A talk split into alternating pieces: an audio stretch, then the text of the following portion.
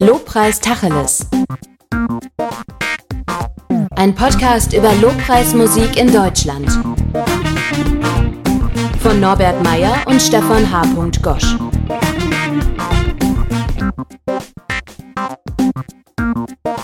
Herzlich willkommen zu einer neuen Folge von Lobpreis Tacheles. Ich begrüße euch.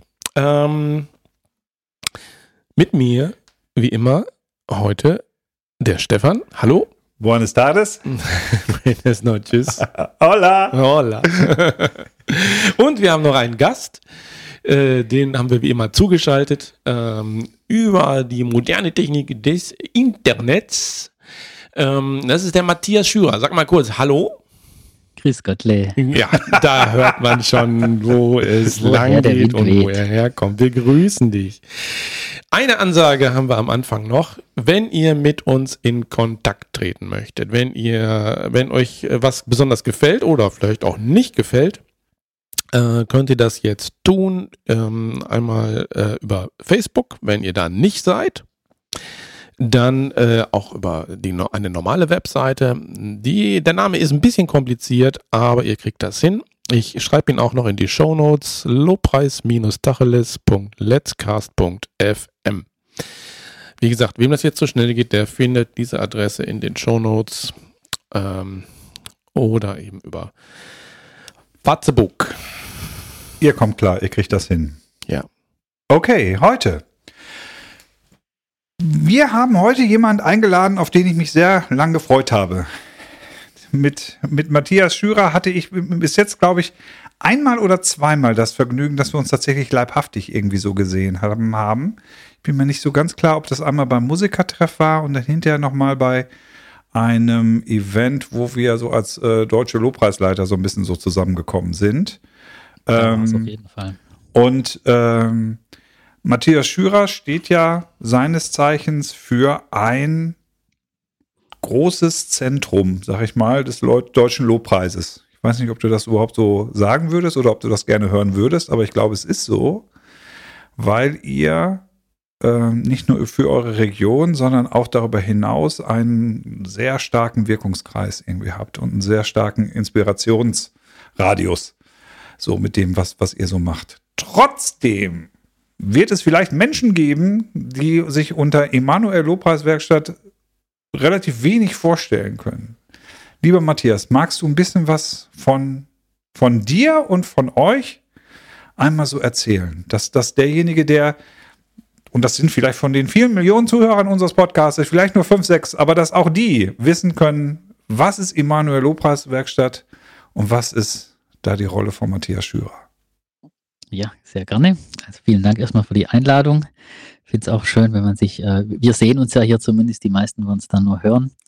Immer schön, wenn man sich nach langer Zeit so mal wieder in Kontakt ist. Finde ich sehr, ja, sehr, sehr schön. Ich habe das eigentlich nur gemacht, wir haben das eigentlich nur initiiert, weil wir mit dir reden wollten. Genau, super. genau, ich sage mal ein bisschen was zu mir. Also mein Name ist Matthias Schürer, ich komme aus Ravensburg, ähm, bin 47 Jahre alt, verheiratet, keine Kinder, von Beruf bin ich Betriebswirtschaftler, also ich mache das mit der Musik äh, nicht hauptberuflich. Äh, dafür hat es dann irgendwie doch nicht gereicht. Also ich arbeite bei einer katholischen Stiftung im Bereich Altenhilfe, Behindertenhilfe, bin da für die Finanzen zuständig. Äh, ganz anderes Metier. Äh, manchmal erhole ich mich äh, bei den Finanzen äh, von der Lobpreisszene und manchmal ist es umgekehrt. ja. Und ich bin in Ravensburg Mitglied der Gemeinschaft Immanuel, das ist eine katholische Laiengemeinschaft. Und in unserer Geschichte war Lobpreis schon immer, also wir sagen immer, das ist Teil unserer DNA als Gemeinschaft. Ähm, und die Lobpreiswerkstatt ist sozusagen dieser musikalische Zweig ähm, von Immanuel. Äh, Gibt es schon, schon über 30 Jahre jetzt, also wirklich auch in wechselnden Besetzungen. Ähm, am Anfang das bekannteste Gesicht äh, war sicher der Albert Frey, der da so die mhm. ersten Jahre mit dabei war, das auch mitgegründet hat mhm. und der natürlich ganz viel geprägt hat, was äh, deutschsprachige Lobpreiskultur betrifft. Oh, ja. Der wohnt allerdings schon äh, jetzt länger nicht mehr in Ravensburg. Äh, und ich habe dann äh, irgendwann zusammen mit anderen, aber auch von ihm äh, die Leitung übernommen und habe kürzlich mal nachgerechnet. Ich glaube, das sind jetzt auch schon fast irgendwie Richtung 20 Jahre, äh, wo ich die Lobpreiswerkstatt äh, wow. leite, also relativ lange Zeit. Es ist äh, nicht nur, so oft sieht man so die Band, wenn wir Lobpreiskonzerte machen, kann man auch auf YouTube mal schauen, was da so gibt. Es gibt aber einen relativ großen Pool an Musikern, also wir sind so um die 30 Leute da drin, auch aus mehreren Generationen. Das ist uns was, was uns zurzeit sehr, sehr wichtig ist, dieses generationenübergreifende ist cool. Als Gemeinschaft wichtig, aber auch im Lobpreis, also wirklich teilweise die ganzen Familien äh, mit auf der Bühne.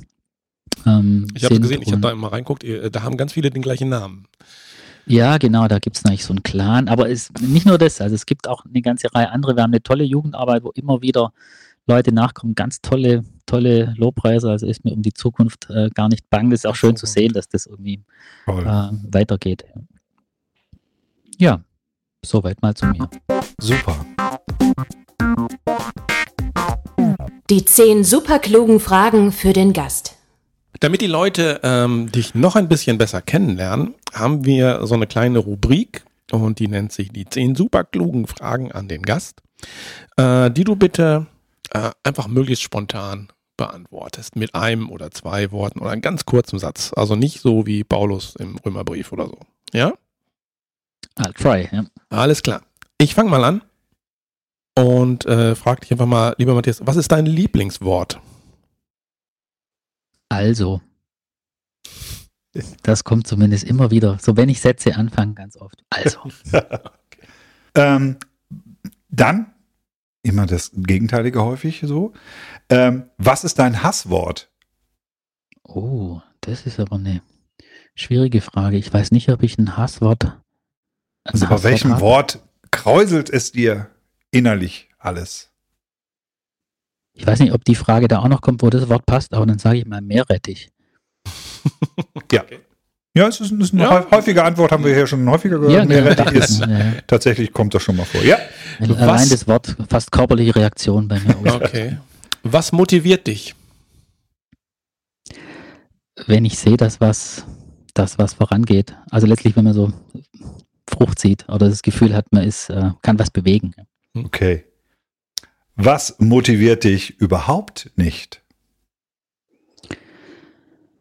Ah, wenn Dinge zäh sind. Also wenn man sich, wenn man sich nicht traut, irgendwie mal Entscheidungen zu treffen und weiterzugehen. Ja. Welches Geräusch liebst du? Das Geräusch meiner schönen Akustikgitarre. oh, da sind wir ganz nah beieinander. Und welches Geräusch magst du gar nicht? quietschende Bremsen. Und obwohl das hier ja äh, ein christlicher Podcast ist, kannst du trotzdem mal so raushauen, was ist dein Lieblingsschimpfwort? Mein Lieblingsschimpfwort? Oh je. Also ich versuche mich da immer zu mäßigen. Dann müssten wir jetzt eigentlich meine Frau fragen, was mein Lieblingsschimpfwort ist. Ich könnte sie mal rufen, aber ich weiß so spontan auch nicht, ob ihr was einfällt. du, wenn du das, wenn du keins hast, auch alles gut. Ja, also so spontan. Äh, es heißt jetzt nicht, dass ich so wahnsinnig heilig bin, dass ich nie schimpfe oder so. Ja. Ähm, aber ein Lieblingsschimpfwort habe ich, glaube gar nicht. Okay.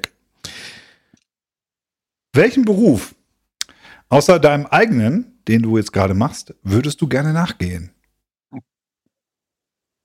Also Musiker hätte mir schon immer wirklich gefallen, wenn es dazu gereicht hätte. Da hätte ich schon immer Lust gehabt. Okay. Welchen Beruf würdest du gar nicht gerne nachgehen? Hm. Welchen Beruf würde ich gar nicht gerne nachgehen? Zum Glück könnt ihr ja schneiden, die Sachen, wo ich hier so ein bisschen äh, überlege. ja, ja, wir schneiden das Also ich glaube im Moment wahrscheinlich so, im Moment wäre es wahrscheinlich Politiker. Also nicht, weil ich die Politiker so schlimm finde, sondern weil die gerade so viel bescheuerte Entscheidungen treffen müssen. Mm, ja, das braucht viel Geduld und Weisheit. Letzte Frage. Was würdest du gerne von Gott hören, wenn du an der Himmelspforte ankommst? Ein einfaches gut gemacht. Wäre schön. Ja. Ja. Dankeschön. Ja, heute geht es ja um das Thema Kultur und Lobpreis, Lobpreis und Kultur. Ähm, Kultur ist natürlich ein Riesenthema und alles ist ja irgendwie Kultur.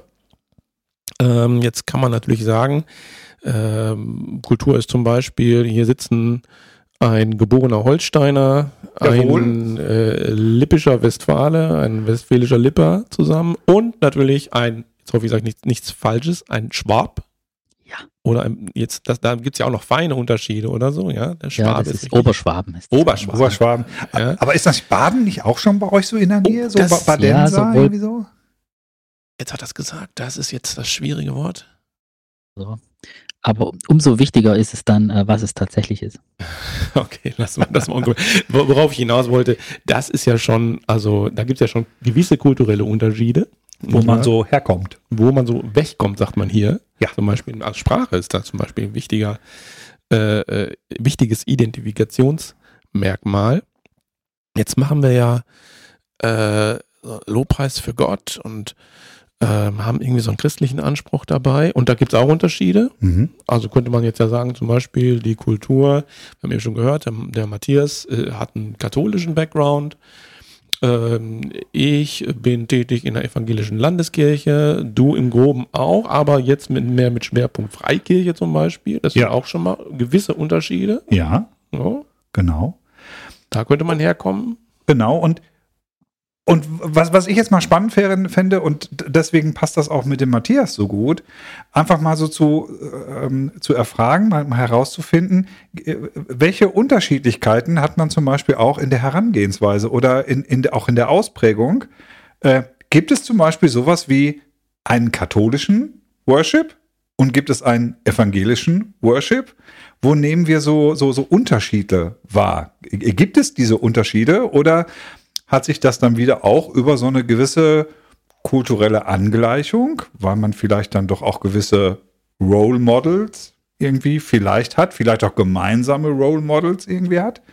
Ähm, und, und was, was, ist, was ist da gemeinsam? Was ist da vielleicht auch unterschiedlich? Das fände ich mal einfach so spannend. Und das wäre meine erste Frage an dich, Matthias. So, du bist ja, wenn ich das richtig verstanden habe, habt ihr ja mit der Gemeinschaft habt ihr ja einen katholischen Background. Genau. So, das, das war tatsächlich für mich, ich habe das so nach, nach vier, fünf Jahren überhaupt, als ich so mich mit Lobpreis beschäftigt hatte, habe ich das überhaupt erst so erfahren. Und das war, ich weiß noch, das war so in den Ende der 90er, das war, war für mich so ein kleiner Aha-Moment, weil ich so dachte, in meiner Blasiertheit, Moment mal, Lobpreis, Worship, das ist doch irgendwie was amerikanisch-evangelisches und so und, äh, und katholisch so. Hä? Was mich mal, äh, was mich mal interessieren würde, Matthias, ähm, eine platte Frage, ich weiß gar nicht, ob man da so genau darauf antworten kann, aber gibt es einen katholischen Worship? Gibt es eine katholische Form der Anbetung, die sich unterscheidet vielleicht von der evangelischen, die du vielleicht mal wahrgenommen hast oder so? Mhm. Also da gibt es verschiedene Ebenen, wo man das beantworten kann. Ich würde mal sagen, rein theologisch gibt es das nicht aus meiner Sicht. Wir beten ja alle den gleichen Gott an. Ja. In der Form gibt es natürlich sicher unterschiedliche Dinge, die sich entwickelt haben. Also in der katholischen Kirche ist zum Beispiel in, in vielen Bereichen, jetzt weniger bei uns, bei der Gemeinschaft Immanuel, es ist eucharistische Anbetung ein ganz, was ganz Zentrales. Das heißt aber meistens dann von der Ausdrucksform ist das was sehr, sehr Ruhiges, auch ein bisschen was, was in sich gekehrtes, was viel auch mit Stille zu tun hat Mhm. schon auch manchmal mit Musik, aber dann vielleicht so eher Te- Tessé oder solche Dinge, was ja eigentlich wieder ein evangelischer Ort ist, aber sich sehr stark in der katholischen Kirche verbreitet hat. Viele sind natürlich die Orgel ähm, gewöhnt. Ähm, und von dem her ist, sage ich mal, der Vorteil für uns ist, dass in der katholischen Kirche viele Dinge dann noch als modern durchgehen, die vielleicht im evangelisch-freikirchlichen Bereich, wo man eher so uh, eher ein bisschen gähnen würde, würde ich mal sagen. Jetzt für uns als Gemeinschaft Immanuel, ähm, wir sind zwar katholisch, aber was Lobpreis betrifft, wirklich stark von Jugend mit einer Mission und auch von Vineyard ursprünglich geprägt worden Okay. äh, und haben sozusagen dieses freikristliche äh, Erbe und auch das, was aus Amerika da kam, haben wir genauso in uns, äh, wie sage wie ich sage mal, diese Volksfrömmigkeit und Mhm. das, äh, also für mich ist dieser katholische Boden, auf dem wir da stehen, hat eher was mit einer, mit einer Weite zu tun, Ja. auch eine theologische Weite, Ja. als mit einer, als mit dem musikalischen Stil. Also, vielleicht kann man so Ja. sagen. Äh, Interessant finde ich, also wenn du sagst, also äh, diese, das Eucharistische, wie, oh, wie sagt man richtig? Eucharistische? Die Eucharistische Anbetung. Genau. Doch, eucharistische Anbetung. Also die Anbetung während des Abendmahls. So, als, mhm, ne? genau. Also für alle, die jetzt nicht wissen, was Eucharistie ist. Und das ist ja so das Hochheiligste quasi. Ne? Also der, der Gipfel oder höher kann man nicht, mhm. näher kann man nicht ran. kann man das so sagen? Also das ist wirklich so das zentrale mhm. Ding. Ja, also für viele Menschen ganz zentral, aber da gibt es natürlich auch von links nach rechts ganz viele Unterschiede, wie wichtig einem das jetzt ist. Aber es führt zumindest dazu, auch weil das in diesem, sage ich mal, ja, innigen Moment des Abendsmahl oder Eucharistie passiert mit dem, dem Brot, was da auch sichtbar ist, ähm, dass das auch oft sehr viel mit Ehrfurcht zu tun hat. Also das sind dann wahrscheinlich in der katholischen Kirche, das sind dann ja nicht unbedingt die Zeiten, wo man sagt, und jetzt spielen wir mal auf die zwölf, möglichst viel Dezibel und wir tanzen alle wie wild dazu, mhm. sondern das hat ganz viel mit Ehrfurcht zu tun und auch mit mhm. Staunen äh, zum Beispiel. Und das wirkt sich dann natürlich schon wieder auf die, auf die Musik aus. Mhm, klar. Diese Form der, ich versuche das mal jetzt mit meinen Worten zu beschreiben, diese Form der Bedachtheit, ich fand, das war immer, oder das ist so ein, so ein Trademark, den ihr habt. Ich habe nämlich das selten so das Gefühl, wenn ich so eure Produktion so durchgehört habe, so über die Jahre, dass das so einen, diesen, diesen Anspruch hat der unbedingten Hipness, unbedingt äh, mhm. jetzt irgendwie ähm, einer Form, die jetzt sehr stark jetzt zeitgeistorientiert irgendwie war, mhm. also wo man jetzt so guckte, sondern ich, wenn man sich bei euch so eure Produktion tatsächlich jetzt über 30 Jahre anhört, finde ich, hört man tatsächlich auch so einen eigenen Stil. Mhm. Was, was, was ich tatsächlich sehr schätze, weil man merkt irgendwie, da ist, da ist eine gewisse Stringenz da, da ist eine inhaltliche Linie irgendwie da, die ihr irgendwie, was euch bewusst oder unbewusst gelingt, einzuhalten. Ja, wahrscheinlich tatsächlich beides. Also mir geht es nicht auch so, wenn ich jetzt so Produktionen, was weiß ich, Bethel oder sowas höre oder auch was jetzt so aus Augsburg kommt, das ist qualitativ natürlich äh, sehr, sehr hochwertig. Ja. Und ein Teil der Wahrheit ist sicher auch, dass wir die meisten von uns, wir haben ganz wenig Profis in unseren Reihen, wir machen das als Laien und das hört man dann am Ende des Tages auch. Also ja. von dem her sind wir musikalisch auch limitiert, aber das ist nur ein Teil der Wahrheit. Jetzt gerade bei der letzten Produktion, die vom Jahr rauskam, Du bist und bleibst, heißt mhm. die.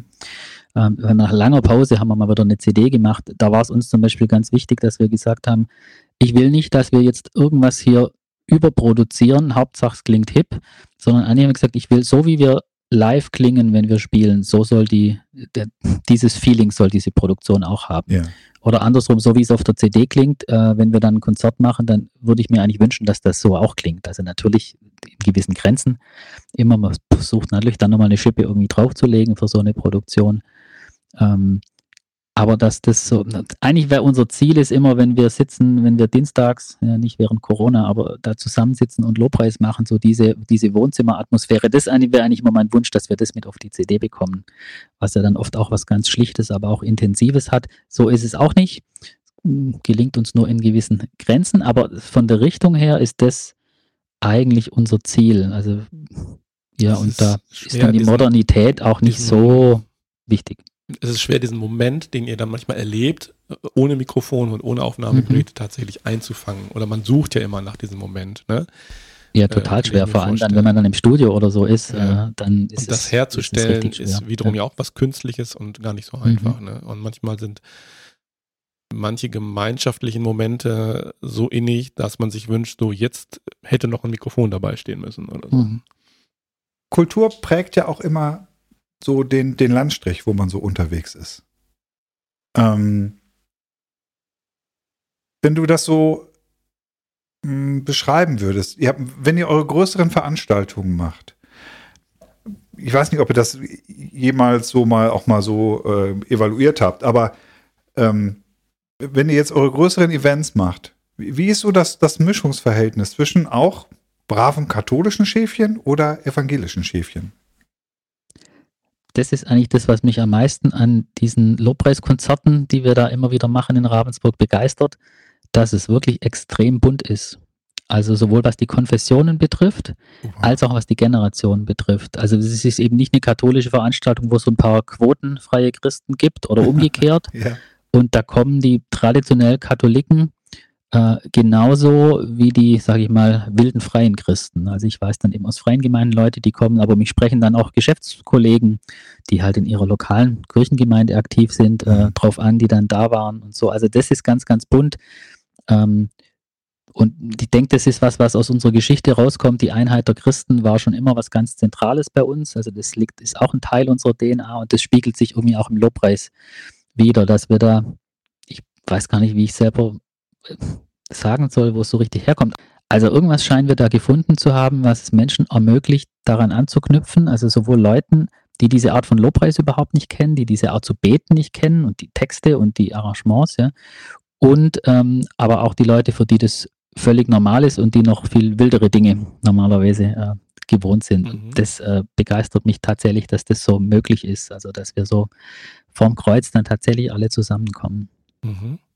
Aber das Trademark, wenn man so will, oder das, was ich auch wahrnehme, was ich total unterstreichen kann, was du eben gesagt hast, das ist dieses Ehrfurcht-Ding. Diese, da liegt auch eine ganz große Tiefe und ganz großer Schatz drin. Und das mhm. würde ich auch, wenn man so will, typisch katholisch ist das so in der DNA mit drin oder in der Kultur, wenn man so will. Ne? Was ich mir so als evangelischer ja. Mensch jetzt vorstellen kann, ja. was ich jetzt, was wir was ich jetzt einem katholischen Menschen unterstellen würde. Ja, was ja. wir irgendwie äh, ähm, mit Mühe mehr herstellen müssen. Daran merkt man es ja auch immer. Ja, also ob man es einfach machen kann oder ob man sich das vornehmen muss. Ich glaube, und das ist so ein, so ein Kulturding. Ähm, und ich weiß, dass, dass du, Matthias, da sehr tatsächlich, ist auch so ein Modewort, ich sag's trotzdem, aber dass, dass du da und ihr da sehr authentisch seid. Ich glaube, so ein katholischer, eine, eine katholische Herangehensweise ist tatsächlich mehr, uhu, Katholikos, alle, so ein bisschen. Mhm. Ich glaube, dass, dass mir das häufig begegnet sind, ist, dass das katholische Formate tatsächlich offener sind. Mhm. Und ich merke, dass das äh, protestantische, evangelische Formate häufig ein bisschen exklusiver sind. Ich muss erstmal im Kopf schon ein, zwei, ich sag mal, Hürden übersprungen haben, um mir so einen Abend, um mir so ein Event zu erschließen. Wobei das Charakteristikum oder die Kultur der Offenheit wäre jetzt ja was typisch Freikirchliches eigentlich. Also jetzt, das würde ich jetzt nicht das unbedingt. Das halte ich für ein Gerücht. Äh, ja. ja. Ob es dann also so da, ist, aber, aber von der Vermutung her, ne? Von der Form wahrscheinlich schon, weil wir oft ja. in der katholischen Kirche halt Sonntagsgottesdienst hat eine ganz äh, klare Liturgie, ja. Die eigentlich überall auf der Welt gleich ist. Übrigens ganz interessant, es hat auch wirklich, also manchmal stört es einen dann, wenn man denkt, ha, immer das Gleiche. Und manchmal, man kann irgendwo auf der Welt in einen katholischen Gottesdienst reinlaufen und man weiß genau, was einen da erwartet. Ist ähnlich vielleicht wenn man, bei McDonald's. Wenn man es gewohnt ist. Also wenn man es gewohnt ist, als, genau. Als Sonst ist es natürlich total fremd oder so. Ja, ja. Ne? Ähm, für, mich als aber Ungläubiger glaub, ist das dann schwierig. Ne? Also ich, ich ja. gucke mich immer so ein bisschen um, mache ich das richtig, stehe ich richtig, mhm. sitze ich richtig. Ja, äh, aber ich glaube, das, was der Stefan gemeint hat, ist, ist glaube ich, spielt sich auf einer anderen Ebene ab das ist irgendwie so eine innere Weite, die wahrscheinlich auch daher kommt, dass es halt wirklich eine weltumspannende ja. äh, Kirche ist. Und natürlich, wie du vorher, du hast dieses Kataholos gemäß dem Ganzen äh, gesagt, wir von Immanuel, also eigentlich versteht sich die, auch die katholische Kirche eben nicht nur die römisch-katholische Kirche, sondern Kataholos, alles. Also wir haben äh, wirklich einen starken Blick auf den ganzen Leib Christi und versuchen das mitzudenken. Und das wirkt sich auch auf die Art und Weise aus, wie wir beten, wie wir versuchen, Leute, Leute mitzunehmen. Da wird gar noch eins, ja. ein, du hast gerade ein Vorrat, da würde ich gerne noch was sagen. Du hast ein äh, Wort verwendet, was mir zurzeit sehr, sehr wichtig ist, wo wir ganz viel bei uns in der Lobpreiswerkstatt drüber reden. Das ist Authentizität. Mhm. Und das ist vielleicht fast noch entscheidender. Also Authentizität, ich habe es kürzlich mal gegoogelt, ist ja, ist, wenn äh, Schein und Sein zusammenfallen. Also das, was ich darstelle und das, was, was dahinter ist. Ja.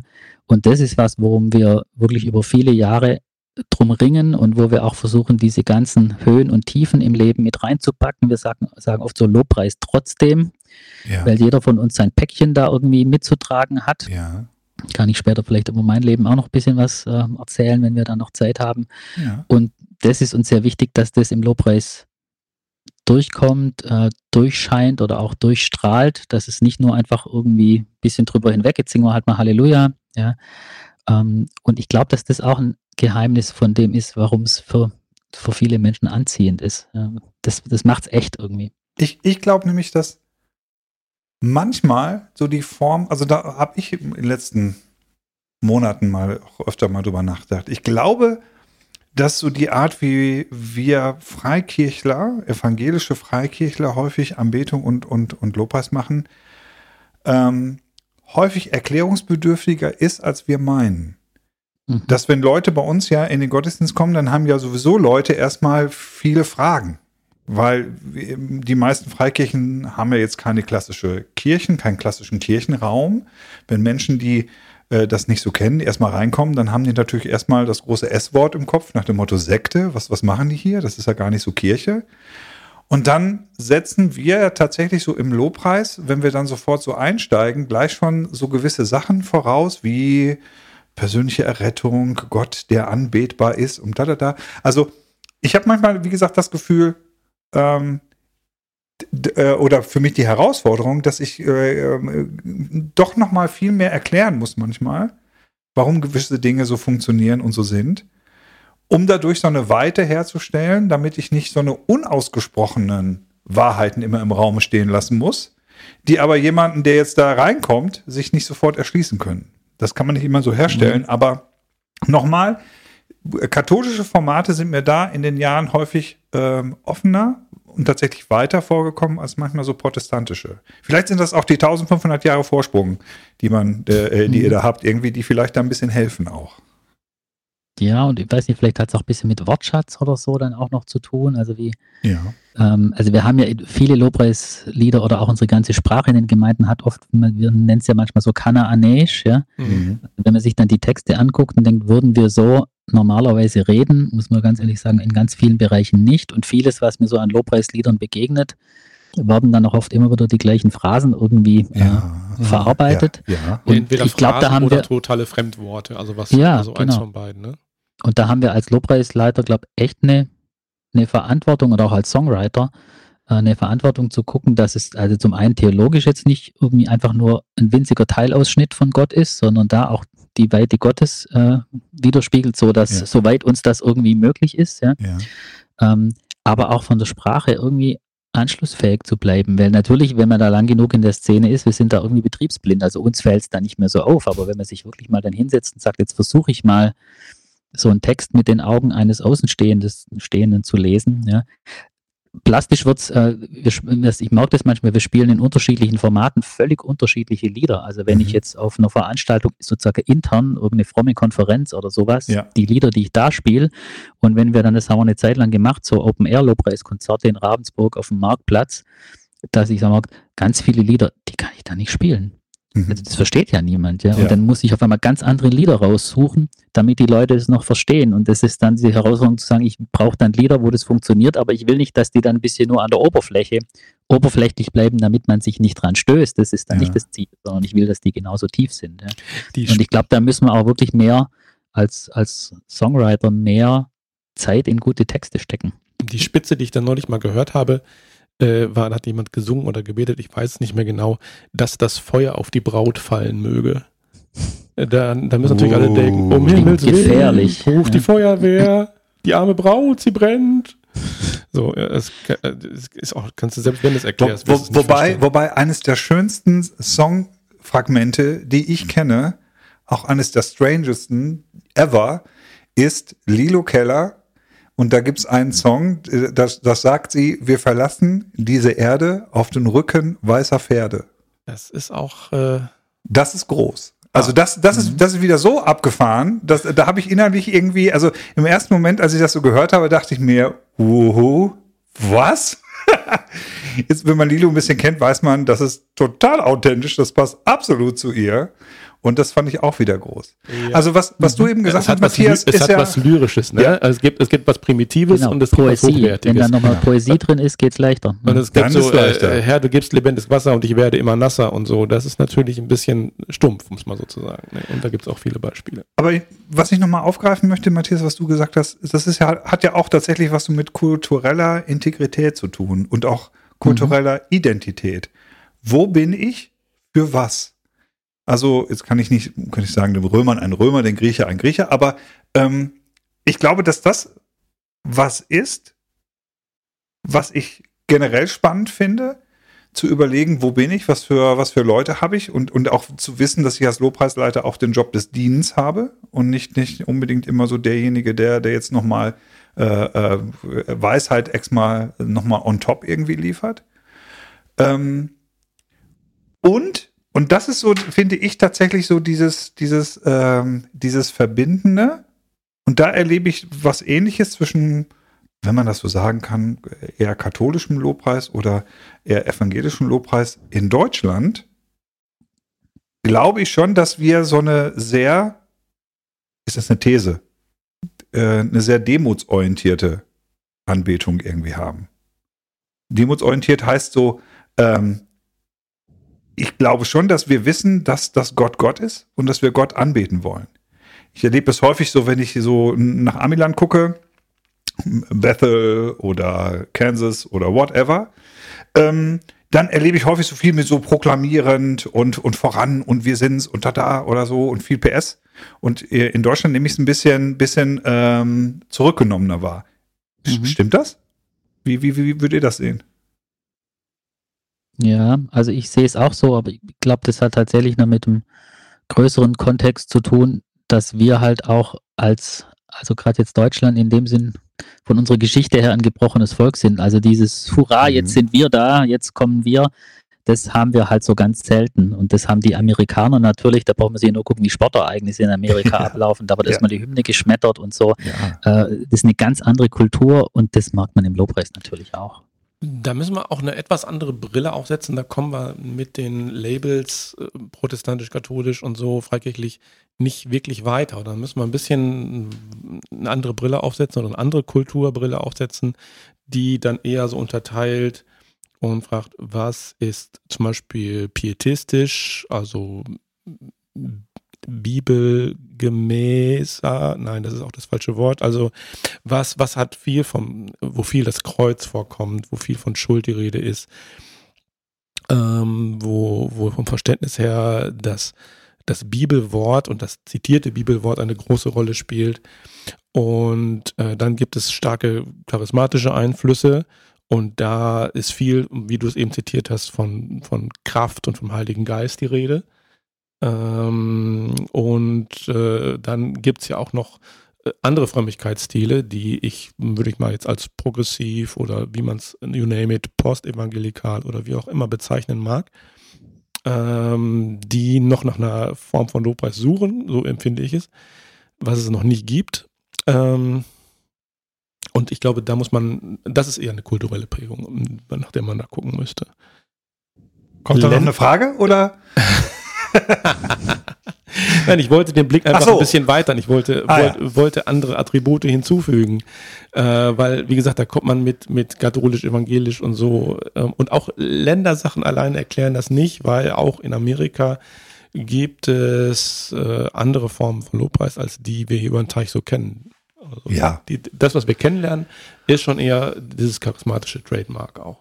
So würde ich es bezeichnen. Wo, wobei ich glaube schon auch, dass jetzt, jetzt kann man mich als äh, Kulturrassisten irgendwie bezeichnen, aber ich glaube schon, dass, dass, dass jede hm, Nation, jeder kulturelle Background auch seine spezielle Art des, der Anbetung hat. Auch der, der, sei es das über den Zugang ja. der Musik, über die Sprache, auch über die, die Form von Körperlichkeit. Ich finde, wenn ich meine afrikanischen Geschwister sehe, da, da sehe ich tatsächlich, da hat Lopas auch eine, eine sehr starke körperliche, haptische äh, Ebene, ja, die, ja. Ist, die ist uns für, also jeweils für mich als geborenen norddeutschen Holsteiner nie hat, selten in der Realität irgendwie Gestalt gewinnt und auch selten, glaube ich, in Zukunft haben wird. Aber das ist immer auch, auch, auch nochmal so ein Zugriff drauf, ne? Ja, das ist natürlich ein Ding, was du auch nur als, als Holsteiner dann merkst, also wenn du das wahrnimmst. Also die, äh, da kommt ja die berühmte Frage, merkt der Fisch, dass er nass ist? Ja, also wenn du drin oh. lebst, ja, wenn du drin lebst, dann merkst du es nicht. Und du ja. hast selten einen Blick, einen neutralen Blick auf deine eigene Kultur und kannst das quasi aus der von Vogelperspektive beurteilen und kannst sagen, ah so, ja, das ist meine Prägung, daher komme ich, das bin ich, das macht mich aus. Also ich habe mal ein kurzes Erlebnis, weil ich fand es sehr interessant. Ich war mal tatsächlich äh, in Afrika, in Kenia und äh, wir, wir haben da einen Freund, der eine Gemeinde leitet ein, Bischofsamt sogar hat. Äh, und ähm, der hat uns dann seine Jugend vorgestellt. Und wir mussten natürlich so ein bisschen erzählen, äh, was wir so machen im, im fernen Deutschland, was den meisten überhaupt nicht sagte vom Land und auch nicht von der Prägung her. Und dann sprachen wir jedenfalls über das Thema Tanzen, weil wir erzählten, dass meine Frau manchmal im Gottesdienst auch tanzt. Und dann sagte ein junger Mann diesen phänomenalen Satz und sagte, we usually don't dance while worship. Also auf Deutsch, äh, normalerweise tanzen wir nicht während Lobpreis. Und ich dachte, what? Wie bitte? Ich habe gerade hinter mir drei Jahrelang gespendet. Nein, ich habe gerade einen so. dreistündigen Gottesdienst erlebt. Äh, und da ging das so richtig ab, wie man das so klassisch kennt. Ja. Und mit allem Körpereinsatz, den du, na, fast allem Körpereinsatz, den du dir vorstellen kannst. Und dann sagt er dir hinterher, normalerweise tanzen wir nicht. Wa- wa- Was er meinte war, wenn er Tanz hörte, dann meint er Standardtanz. Und er, und er dachte, wir, wir Europäer, wir äh, fassen uns so an und äh, führen uns so durch den Saal, so walzermäßig. Das war so sein Bild, wenn er Tanz hörte und wenn er das in Verbindung mit Europa brachte. Und da Ja, sagte er natürlich, ein äh, das, Ansatz. das ja, machen für wir so eine. Lobpreiszeit. auch mal interessant, ne? Ja. Ja. Ja, dam, Lobpreis, dam, dam, Latin. Dam, bam, bam, bam. So, und ähm, dann, äh, er selber hat das, was er machte, und er ging wirklich auch nach vorne, nach allen Regeln der Kunst, äh, und äh, nicht hüftsteif, sondern wirklich, das sah sehr locker aus, aber er bezeichnet das nicht als Tanz. Also er hat das nicht so wahrgenommen. Das, das, das ist halt, wie er Lobpreis macht. es ist, Tanz ist für ihn was anderes. Das ist so, aber das, was er macht, das ist Lobpreis. Das ist für ihn all. Er merkt das nicht. Also deswegen meine Frage: Merkt der Fisch, dass er nass ist? So, ähm, der, der junge Mann hat das mit Sicherheit nicht gemerkt. Und dann stelle ich mir was merke ich nicht mehr? Also was ist für mich schon so normal? Einiges davon gut, einiges vielleicht gar nicht so gut. Oder. Deswegen, das ist der. Ach, jetzt weiß ich, wo du hin willst. Okay. Ja. Ja, also die, die Frage ist, also wie bewusst ist das, was du tust und wie, wie, äh, wie offen bist du noch für was Neues oder beziehungsweise merkst du noch, äh, wie komisch du eigentlich schon geworden bist? Ja, so ungefähr, genau. Also Ja. ich sage zu meinen Leuten immer, Bewusstlosigkeit ist der Todfeind. Also das ist so, wenn, wenn ihr einfach nur was macht aus der Gewohnheit, aus der Tradition heraus oder was weiß ich, und das gilt für viele Bereiche, das kann man jetzt auch über Liedauswahl reden, wenn man sich nicht mehr bewusst ist über das, was man tut. Gleichzeitig ist es unglaublich schwer, sich dessen bewusst zu sein. Man weiß natürlich, ich bin von Haus aus Katholik, Protestant, pietistischer Charismatiker mit lutherischem und was weiß ich, Einsatz und Ansatz und sonstiger Prägung. Äh, das hat man ist ein Name, aber was das tatsächlich ausmacht, was so in einem schlummert und was man einfach so lebt, also Matthias hat vorhin so davon gesprochen, was sie einfach so machen, wenn sie natürlicherweise Lobpreis machen oder so. Ähm, ja, Matthias, wie haltet ihr euch frisch? Hm. Also wir su- versuchen natürlich schon, Impulse von außen immer wieder aufzunehmen, also ein bisschen die, sozusagen die tatsächlichen Ohren, was hören, aber auch so die inneren Ohren aufzusperren. Also man könnte sagen, musikalisch, was passiert im Land, aber durchaus auch, was weiß ich, Baffle und so, was sind da für, da für Impulse drin. Ja. Oft auch so ein bisschen zu gucken, es gibt manchmal so Lieder, die so um die Welt gehen, wo man das Gefühl hat, das ist jetzt das richtige Wort oder das richtige Lied Ja. zur richtigen Zeit. Hm. Äh, Gibt es Ja. immer wieder. Manchmal sind es Lieder, wo ich denke, was ist denn an denen jetzt so besonders? Aber irgendwie schlagen die ein und vielleicht sind die ein paar Monate später auch wieder weg. Ähm, da versuchen wir viel zu hören. Aber so dieses, äh, man muss tatsächlich, ich finde es ein guter, mir gefällt das Wort gut mit dieser Bewusstlosigkeit, dass man sich das immer wieder anguckt, weil man natürlich auch aufpassen muss, dass man nicht einfach irgendwas übernimmt, was halt da aus Amerika kommt. Äh, und ich finde es auch gut, da gibt es so ein paar Leute auch in Deutschland, ich finde dann Lothar Kosse ganz toll, der immer wieder versucht, so Ja. bisschen in unserem eigenen Acker da zu graben und zu gucken, Ja. was hat Gott denn uns unter die Füße gelegt. Ja. Und da gibt es ja eine jahrhundertelange Kultur. Also wenn man da eben Solideo, Gloria, Bach und so, also wir haben ja da wirklich ein Erbe. Ja? Ja.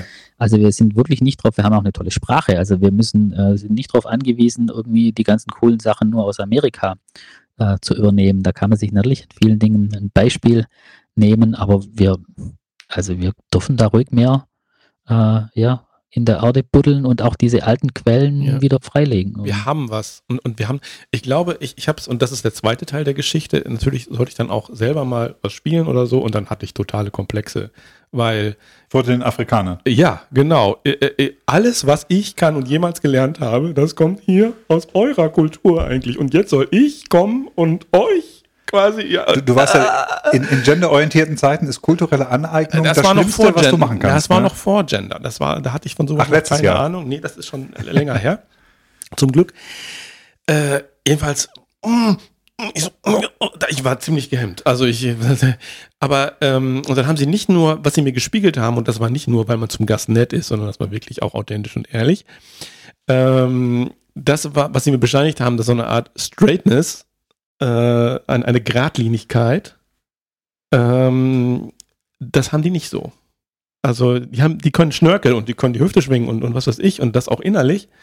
Äh, und wir stehen hier und, und können nicht anders, um dieses alte Wort mit zu gebrauchen. Also, und wenn wir es gut machen, dann, dann haben wir auch etwas in uns, das ist uns vielleicht gar nicht so bewusst, das ist auch eine Tiefe, das hat Tiefe.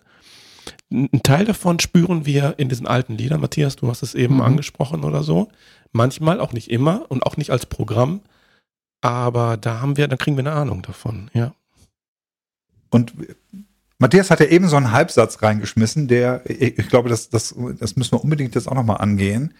Ähm, äh, weil da hast du ja so, so, so einen kleinen Köder ausgelegt. Ähm, wir haben ja schon miteinander jetzt besprochen, so äh, Kultur ist, hat dann eine Auswirkung, wenn sie als echt empfunden wird, wenn sie als authentisch äh, empfunden wird. Und Matthias, du hattest irgendwie äh, eben gesagt, ähm, Lobpreis, damit er auch verstanden wird, muss eine gewisse Vielschichtigkeit haben, da muss, da muss eine ähm, erkennbar sein, also da, man muss sich erkennen können in, in was. Und dazu gehören dann nicht immer nur die Happy-Clappy-Zeiten, sondern auch die etwas schwierigeren mhm. Zeiten. Da hast du eben ja so einen kleinen Teaser irgendwie selber schon gelegt irgendwie. Magst du darüber nochmal was erzählen? Ja, kann ich gerne machen. Vielleicht tatsächlich ein bisschen aus meiner persönlichen Geschichte äh, um dann nochmal das Bild ein bisschen größer zu machen. Ähm, ich habe vor ein paar Jahren, habe ich mal so ein Sabbatjahr beschlossen zu machen und mich aus der, von diesen ganzen, äh, also mein Job lief weiter, aber halt aus das, der Lobpreisleitung und meinen ganzen Leitungssachen bei Emanuel auszusteigen, weil ich so gemerkt hatte, okay, da ist äh, mehr im Schaufenster als dahinter ist. Und ich dachte, ich äh, brauche mal Zeit für mich. Ja. ja. Und es war aber so, dass äh, kurz vor dieses Sabbatjahr anfing meine Frau ganz schwer krank wurde. Also meine Frau hat multiple Sklerose, hm. schon seit 20 Jahren und hatte dann einen ganz heftigen Schub. Und es, äh, das Sabbatjahr lief dann total anders, wie wir uns das gedacht haben. Also wir waren ein ganz, ganz kleiner Radius. Äh, da ging wirklich nicht mehr viel. Also da war auch nicht mehr viel Freiheit. Und das war teilweise auch das, das mitzutragen, das anzusehen und nicht viel machen zu können und so. Hm. Das war schon richtig hart. Und es war dann ganz spannend. Äh, ich war dann ähm, in der Zeit, das Einzige, was ich noch gemacht habe, war, dass ich einmal die Woche eine Stunde im Gebetshaus in Ravensburg war äh, und dort einfach für mich äh, war. Ja. Und es war dann wirklich so, dass ich die meisten Lobpreislieder, die haben da, die konnte ich nicht mehr spielen. Ja? Weil es hat irgendwie, es hat nicht gepasst, ja. Ähm, ich habe eigentlich nur noch eine einzige CD, habe ich immer laufen lassen. Das war eine CD von Johannes Hartl und es gab noch ein einziges Lied, was ich tatsächlich selber dort gesungen hat. Das war eine Vertonung vom Psalm 23, der heißt Mein Hirte. Mhm. Was ja auch irgendwie schräg war. Ich sage, sag, ähm, ähm, wie ist der Text? Da muss ich gerade mal überlegen. Nichts fehlt mir, ja, zum Beispiel. Er heißt mein Hirte, nichts fehlt mir, nichts fehlt mir bei dir. Erfüllt meinen Kelch zur Genüge. So, ja. Ja. Und das war ja überhaupt nicht das, was ich gerade äh, gefühlt habe und trotzdem war das nicht heuchlerisch, sondern es war so ein Festklammern an, an Wahrheiten. Ist vielleicht auch eher unser Ansatz, dass wir jetzt nicht immer äh, sozusagen viel jammern in den Liedern, sondern uns an diesen Wahrheiten festhalten, aber das auch so formulieren, dass klar ist, dass das jetzt nicht nur ein bisschen oberflächlich drüber singen ist, sondern verdrängen von, von dem, wie es eigentlich in unserem Leben aussieht, sondern wirklich das damit reinzunehmen und vors Kreuz äh, zu bringen. Und das war für mich eine ganz wichtige Zeit eigentlich im Nachhinein. Also auch zu merken dann, obwohl ich die Lieder nicht mehr, viele nicht mehr spielen konnte, hat es natürlich nochmal verstärkt, auf die Texte zu achten. Ähm, aber ich gemerkt habe, es ist, war keine Glaubenskrise und es war auch immer so, dass ich wusste, das kommt schon wieder mit diesen, äh, mit diesen Liedern. Also war auch in Ordnung, dass es eine Zeit lang nicht ging, ja. ja. Aber da kommt es bei mir so ein, ein bisschen her, dass ich sage, ich will darauf achten. Ich will damit auf meine Art damit umgehen und dies eben nicht äh, Gott vorzusingen, wie schlimm alles ist, sondern mich auch an der Hoffnung festzuhalten. Das ja. war so ein ganz, äh, ganz wichtiges Bild in dieser Zeit. Ähm, und wenn ich bei uns in, in die Band, ins, ins Team reingucke, haben ganz viele, haben, jeder hat sein Päckchen zu tragen, einfach, ja. Ähm, und das schwingt einfach permanent äh, mit. Und das versuchen wir so ein bisschen auch in, in Balance zu halten. Natürlich, wir wollen nicht, dass Gott sich mit uns um unsere Probleme dreht oder so, ja. sondern wir wollen dann schon auch mal wirklich wegschauen von diesen Sachen und nur auf ihn schauen. Ja. Aber es ist dann halt schon mehr als, ja, Gott ist so gut und er liebt mich und er lässt mich nicht los und alles ist ganz wunderbar. Ja, also sage ich mal, von ein bisschen so vom Wohlstandsevangelium kommt man da ganz schnell wieder weg, weil das dann irgendwann nicht mehr trägt. Es sind halt dann doch Menschen, die Gott anbeten. Ja. Und, und das finde ich auch, das ist so, ja, werde jetzt, äh, nächste Woche werde ich 50. ich mache jetzt seit, seit 30 Jahren bin ich jetzt mit Lobpreismusik irgendwie ähm, berührt, gefüllt, unterwegs. Und ich merke, dass das eine, eine ganz, ganz wichtige Tiefe hat und muss. Dass Lobpreis auch, auch dann halt äh, so einen Test von Zeit bestehen mhm. muss, in den Momenten, wo es mir nicht gut geht. Ja. Und ich merke auch tatsächlich, das sind die Zeiten, wo ich selber persönlich für mich am, am intensivsten Lobpreis auch erlebe. Das sind nicht die Momente, wo ich auf einer Bühne stehe und vor mir sind irgendwie 500 oder 1000 People und die gehen total ab und man merkt, das hat jetzt so ein, das hat als auch eine Gegenwart Gottes, das ist alles irgendwie gut, das ist alles schön, aber ich merke über die Jahre, ähm, das, was mich tatsächlich selber erfüllt oder, oder die tiefsten Momente und Erlebnisse, die ich mit, mit Lobpreis und Anbetung habe und wo ich auch für mich merke, ja, da funktioniert das, sind die Momente, wo ich selber auch Begrenzung erfahre, wo ich Limitierung erfahre, ähm, wo, ich, wo ich Schmerz erfahre und wo ich dann trotzdem durch diesen Schmerz hindurch dieses, dieses Rufen höre und dieses Ziehen spüre zu Gott hin. Und mhm. diese, und dieses, in, in dem Moment, wo ich, wo ich diese, diese gesungenen Umarmungen irgendwie, äh, wenn das so passiert, dass ich dann merke, dass so aus diesem Raum auch dann zurück umarmt wird. Das ist ja. einfach, finde ich, ähm, eine ganz, eine ganz wichtige Erfahrung, ohne die ich das andere, glaube ich, auch nicht machen könnte. Dann wäre ich glücklicher in so einer Top 40 Band, wo du irgendwie im Schützenfest und dann machst du mhm. ein bisschen Spaß und so und dann verdient man sogar dabei ein bisschen Geld. Äh, dann dann wäre das irgendwie nett. Aber da merke ich, daher kommt auch meine Berufung tatsächlich als Lobpreiser, dass ich eigentlich die Hoffnung habe, immer wenn ich auf die Bühne gehe äh, und das mit und vor Leuten mache, ähm, dass, dass, äh, dass sie einen ähnlichen Moment erleben dürfen, weil die auch aus mhm. unterschiedlichen Lebenskontexten ja auch gerade kommen, aus unterschiedlichen Geschichten, die sie gerade irgendwie erleben. Und, ähm, und ich glaube, dass das, glaube ich, ein großes Geheimnis ist ähm, von, von dieser Schönheit, der, dieser, dieser Art der, der, des Gebets. Im letzten Grund ist der Lobpreis eine, Form, eine Gebetsform dass das irgendwie funktioniert, wenn, wenn da ein Raum ist. Und wenn nicht von vornherein immer erwartet wird, nee, wir machen nur Lobpreis und das ist nur Happy Clappy, sondern wir, wir, wir haben so diese Breite auch und die ist, die ist auch möglich und die ist auch erfahrbar. Genau, und wir machen ja Lobpreis auch, also wir machen es ja, wir reden natürlich ganz viel, wie kommt es bei den Leuten an? Ich meine, das Ziel von Lobpreis ist ja nicht, dass bei den Leuten ankommt, wir machen es mhm. ja vor Gott. Vielleicht ist es auch noch wichtig, das nochmal ins Zentrum zu rücken und ja. ich kann dann letztlich nur kommen, so wie ich bin und ihm mein Herz ausschütten, weil sonst wird es ja auch unehrlich. Klar, gleichzeitig als Lobpreisleiter will ich die Menschen ja auch mitnehmen und ich will dann ähm, zum einen nicht nur, also wir können nicht einfach nur Lobpreis machen für die, denen es gerade gut geht, ja? ja. Und gleichzeitig ist auch meine Herausforderung, manche sagen dann ja, ihr müsst mehr von diesen Psalmtexten, dieser Klage und so haben. Ich denke, ich will aber auch nicht die, denen es jetzt gut geht, irgendwie dann immer runterziehen. Ja und alles ganz traurig machen. Aber wir hatten kürzlich ein Lobpreiskonzert im Sommer, eines der wenigen, was irgendwie stattfand. Da habe ich später mitbekommen, dass in der ersten Reihe eine Familie saß, die ein paar Monate zuvor ähm, ihre Tochter verloren hatten. Mhm. Und wenn ich dann sage, okay, wenn man dann so die Rückmeldung bekommt, ich habe ja auch gesehen, die haben mitgesungen, die waren irgendwie dabei, wenn ich mag, das funktioniert. Also solche Leute in solchen Krisen können da irgendwie an, anknüpfen, aber ja. es war keine traurige Veranstaltung oder ja. so, ja. Und wenn das, dieser Spagat gelingt, dann, also das freut mich dann immer, ja.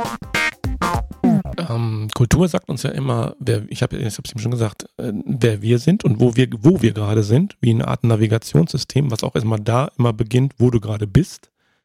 Aber dabei bleibt es natürlich nicht, sondern es leitet dich an einen Punkt, vielleicht nach Hause oder sonst wohin, an, wo du jetzt noch nicht bist. Ja. Das trifft auch wirklich für Kultur zu und für das, was wir eben besprochen haben. Ähm, wenn du jetzt in einer Kultur der Traurigkeit bist, dann ist das jetzt dein Navigations, wo dein Navigationsgerät dich ortet. Das Momentum. Da bist ja. du gerade, mhm. ja. Mhm. Äh, oder, oder überhaupt, wir sprachen vorhin vom Bewusstsein. Ähm, jetzt werde ich mir bewusst, das und das hat mich geprägt und da stehe ich heute. Ja. Ähm, und gleichzeitig gibt es ein Ziel. Und äh, es gibt eine Richtung. Die Richtung ist immer da, wo du jetzt gerade nicht bist. Logisch, sonst bräuchtest du das nicht. Aber auch da gibt es eine Kultur und die ist meistens fremd. Jetzt könnte man wieder anfangen mit katholisch, evangelisch und vedistisch, charismatisch und äh, all diesen Gegensätzlichkeiten. Ähm, das Ziel ist immer, da wo du dich nicht zu Hause fühlst, gerade. Das ja. ist richtig. Und das kann man, das ist nicht immer eine kurze Reise, also innerhalb eines Gottesdienstes, ja. äh, was man jetzt quasi und am Ende, wenn jemand Amen sagt, äh, dann musst du irgendwie angekommen sein. Ähm, und das trifft natürlich auch für, für den Punkt, äh, wenn, wenn du Schmerz und Trauer und Verlust hast und so. Ähm, manchmal ist die Reise eben etwas länger, äh, aber du bist immer auf dem Weg. Und ähm, Kultur funktioniert wie ein Kompass. Und du merkst an der Kultur, manchmal reibst du dich auch, du, du da dran an, an, einer fremden Kultur oder Kultur, ja. die jetzt fremd vorkommt oder so. Und dann, dann erzählt dir jemand was von Happy Clappy zum Beispiel oder Sonnenschein oder gutem Wetter und du stehst hier in Bielefeld am Hauptbahnhof und es regnet. Ja, du bist am Beginn der Reise und der erzählt dir irgendwas ja. von Tropen und schönem Wetter und weißen Stränden und was weiß ich. Ne? Und das reibt sich natürlich, klar. Das ist auch Kultur, die da aneinander reibt. Kultur und Kompass. Wir, wir kommen so langsam auf das Ziel gerade. Mhm. ähm, Corona, hm. Worship, Anbetung. Oh ja. Kultur wird ja auch geprägt, natürlich, von äußeren Einflüssen. Von, von, von dem, was, was um uns herum passiert. Und Kultur ist dann wieder so eine Art von momentaner Zustandsbeschreibung. Wie, äh, ja, wie, wie, wie, macht ihr gerade Corona-Worship? Was, was hat, äh, hat das für euch gerade eine, eine Relevanz für das, wie ihr so gerade so Lobpreis denkt und macht? Oder merkt ihr irgendwie, ja, das ist eine Krise, aber irgendwie ficht die uns jetzt nicht so an. Hm, wahrscheinlich beides. Also auf der einen Seite setzt kein grundsätzliches Fragezeichen, äh, ob Lobpreis wird auch weiter Teil unserer DNA sein. Aber wir werden nächstes Jahr als Gemeinschaft, wir haben immer so ein Jahresthema, da wird Lobpreis und Anbetung wird eine ganz zentrale Rolle spielen, weil wir es natürlich viel tun, aber auch schon lange nicht mehr so richtig zusammen drüber gesprochen haben. Und weil ich schon mag, dass Corona sowas verstärkt, was ich als grundsätzliche Gefahr nicht nur in unserer Gemeinschaft, sondern in vielen Kontexten wahrnehme, dass Lobpreis irgendwo vorne auf einer Bühne passiert. Hm. Ja. Ja. Und dass ich das Gefühl habe, ich gucke dann so rum. Natürlich ist äh, auch Menschen, die nicht mitsingen können, genauso mit Gott verbunden sein. Aber ich denke, wir müssen dringend wieder dieses, dieses Gemeinsame finden, dass wir alle ja. zusammen im Raum vorm Kreuz sind und äh, so am gleichen, zumindest in die gleiche Richtung schauen. Wir müssen ja nicht am gleichen Punkt sein, sind wir ja nie, aber in die gleiche Richtung ja. schauen und dann wie mit einer Stimme und so. Und das ist was, was durch Corona, es hat so ein bisschen, befürchte ich, das Konsumieren von Lobpreis verstärkt. Äh, ich mache mir und da will ich auf, auf jeden Fall und äh, dann lass laufen, ne? Ja, Genau. Und ein zweites, aber man kann ja auch mal das Positive noch sagen. Also bei uns hat Corona äh, technisch und dann auch musikalisch hat es uns eigentlich einen richtigen Schub gebracht, obwohl wir am Anfang, wir durften ja dann, man durfte ja gar nicht mehr proben und sich gar nicht mehr treffen.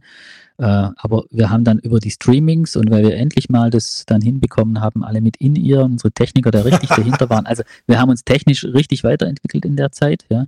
Also davor haben wir manchmal dann, lässt, lässt mir so ein Gerät mitlaufen und hört sich das dann so ein Lobpreiskonzert später, Konzert später an, denkt, oh je, oh je, das können wir so aber nicht veröffentlichen.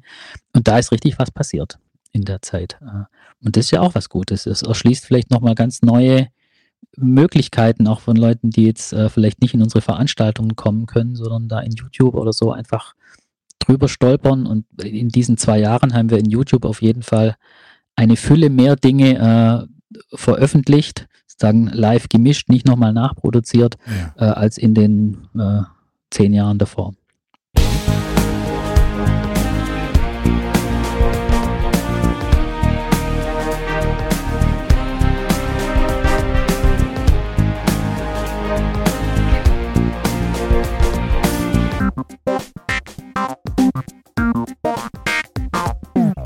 Matthias, lieben, vielen großen Dank für deine Zeit, die du, die du uns geschenkt hast, gerade irgendwie so. Ich ja, finde, ähm, so, so diese Stunde, die ich jetzt so wieder mit dir verbracht habe, hat mich so an ganz vieles erinnert, wie ich dich habe kennenlernen dürfen in den ein, zwei Mal.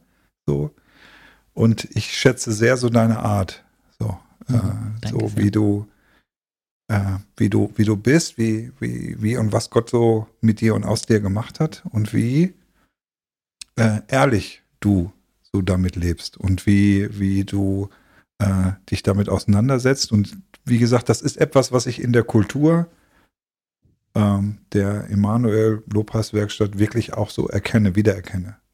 Ganz stark bei dir, noch bei den anderen jetzt auch, so das, was ich so dann medial irgendwie so wahrnehme, aber von uns als Lopez Tacheles herzlichen Dank, dass du heute hier warst und, ähm, und ich hoffe, dass, dass die Leute, die das so hören, dass die ganz viel Lust haben auf, auf eure Produktion, auf das, was ihr so macht irgendwie da äh, gut hinzuhören. Ich kann nur sagen, dass das äh, nach wie vor seid ihr definitiv eine Zentrale in Deutschland. Und ja, ähm, nicht die Zentrale der Übermusiker, nicht die Zentrale derjenige, die jetzt in 128. ganz tolle Läufe irgendwie äh, hinnageln können, aber die, äh, wenn es um äh, Modewort äh, Anschlussfähigkeit geht, wenn es um, um ein, ein äh, einen relativ leichten Zugang des, des Mitmachens und des, des mit irgendwie.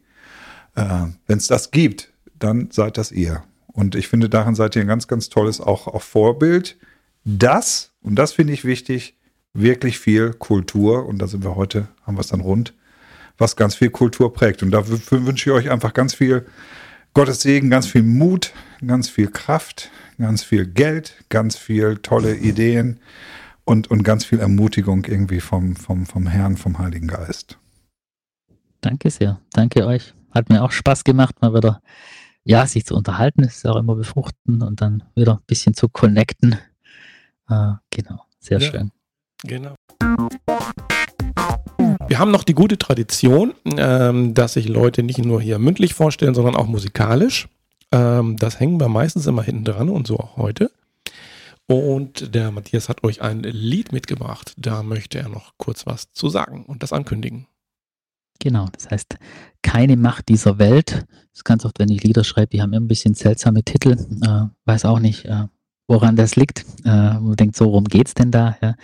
Ähm, es war das erste, deshalb habe ich es jetzt ausgewählt. Es ist vielleicht nicht das Lied, das musikalisch jetzt eines der hipsten oder stärksten, auch von meinen eigenen ähm, ist, aber es ist das erste Lied, das ich nach dieser, nach diesem Krisenjahr äh, wieder geschrieben habe und wo ich auch so ein bisschen was davon verarbeitet habe. Also wo ich denke, man hört vielleicht so ein bisschen die, die Tiefen, die da drin stecken auch und dann dieses Festhalten. Keine Macht dieser Welt, weder Leid noch Schmerz noch Tod. Nichts kann mich trennen von dir, du bist und du bleibst unser Gott. Das ist der Refrain. Oh, ich freue mich darauf. Super. Okay, danke. Dann kommt jetzt keine Macht dieser Welt.